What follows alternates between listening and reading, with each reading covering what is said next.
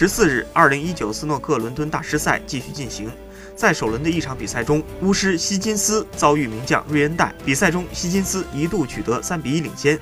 此后，瑞恩戴状态提升，打出破百，率先拿到赛点。希金斯挽救赛点下，决胜局被瑞恩戴再轰破百。最终，瑞恩戴六比五绝杀希金斯，闯入八强。巫师希金斯上赛季保持了不错的状态，拿下印度赛冠军赛，季末世锦赛闯进决赛，输给威廉姆斯。本赛季中锦赛决赛不敌塞尔比后。连续输掉决赛后，希金斯信心大受打击，此后状态低迷，一度流露出退役打算。